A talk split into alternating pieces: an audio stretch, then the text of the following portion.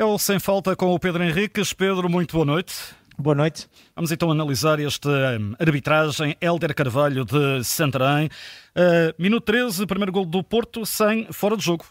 Sim, este é o de todos os lances de fora de jogo, uh, a nível dos golos, o mais fácil de analisar. É o momento do passe do Galeno para o Namaz, o número 30, na camisola Zac, mas o nome dele é Zacaria Negum, está a colocar claramente o jogador, não se pode dizer azul, porque azuis hoje eram os jogadores adversários do Futebol Clube do Porto, mas o jogador dos Dragões, o Namaz, em, em, posição legal e por isso o primeiro golo, 1 a 0, é, tudo legal ao nível de fora de jogo. Outro uh, lance, minuto 44, na primeira parte, é o terceiro gol do Porto, também sem fora de Exato. jogo.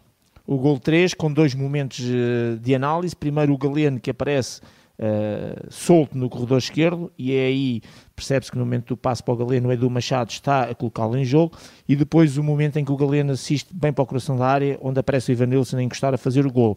O Ivanilson está atrás da linha da bola no momento do passo do Galeno, e relembrar sempre isto, sempre que um jogador, independente do número de jogadores que tem pela frente, está atrás ou em linha com a bola, nunca está em fora de jogo, e daí esta posição também válida ao Ivanilson, que só tinha o guarda-redes pela frente. Por isso, o gol 3 do Futebol do Porto, também legal, sem qualquer motivo para o fora de jogo. Quarto gol do Porto. O mesmo se aplica ao minuto 62. Exato. Também não há fora de jogo.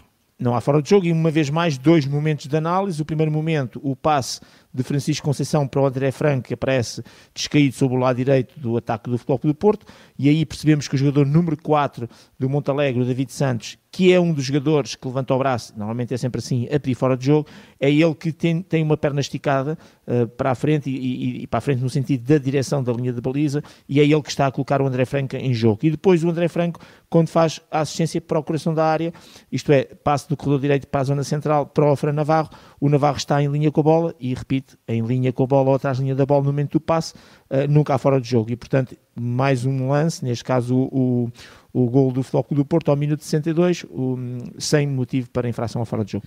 Primeiro cartão amarelo e foram dois é ao minuto Exato. 82 para Zac.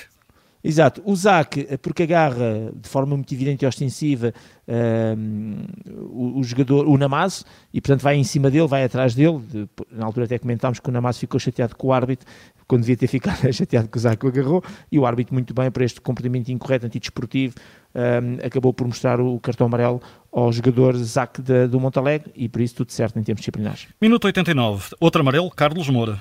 Sim, além de dar ali um ligeiro. O, o, é sobre o Francisco Conceição. Francisco Conceição está mesmo coladinho à entrada da área, dali depois resultou um livro perigoso. Eh, não é bem na zona central, mas quase.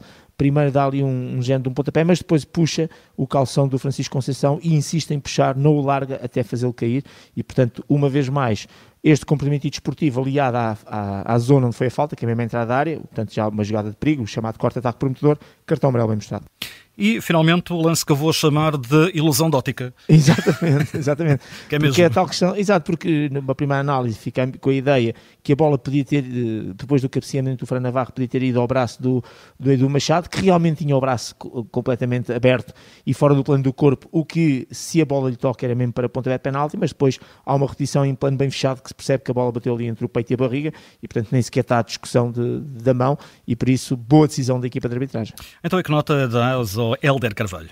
Olha, eh, eu dou. Portanto, o jogo foi fácil de dirigir, obviamente. O árbitro teve o mérito, e isso também é importante, os árbitros não complicarem, porque às vezes nestes jogos são simples. O bom é o árbitro passar mesmo despercebido e não complicar e cumprir. Ele fez isso tudo e tem aqui um, eh, o, o, mérito de ter tido uma colaboração em jogo, não há vídeo árbitro, e portanto, lances de fora de jogo. E hoje estivemos aqui a analisar três golos em que esteve em discussão mais do que um momento de fora de jogo, os assistentes estiveram impecáveis, porque aqui não havia nada a fazer caso houvesse erro, portanto, e por isso uh, de, destaca a excelência de, de, da assistência do passo o reforço do, dos árbitros assistentes. E por isso, nota 7, porque o jogo também foi fácil, não teve grande nível de intensidade, e por isso, nota 7 para a equipa de arbitragem. E com muito uh, fair play. Exatamente. Sim, com muito fair play de jogadores, uh, percebe-se, era um momento também importante para a equipa do Montalegre, é histórico para eles, e portanto também era importante eles passarem uma, uma mensagem, e uma boa mensagem. Penso que, não sei se é o guarda-redes ou um jogador, depois não tomei atenção, só estava a ouvir, não estava a ver,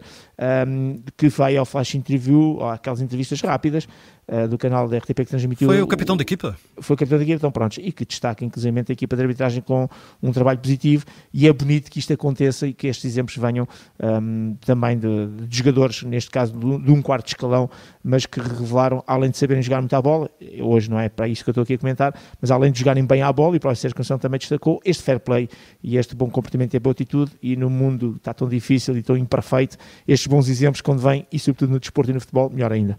Nota 7 dada pelo Pedro Henriques, a Helder Carvalho. Pedro, até amanhã. amanhã, até amanhã um abraço. Um grande abraço. Obrigado, é isso mesmo, obrigado. Foi o Sem Falta com o Pedro Henriques, também disponível em podcast na Rádio Observadora.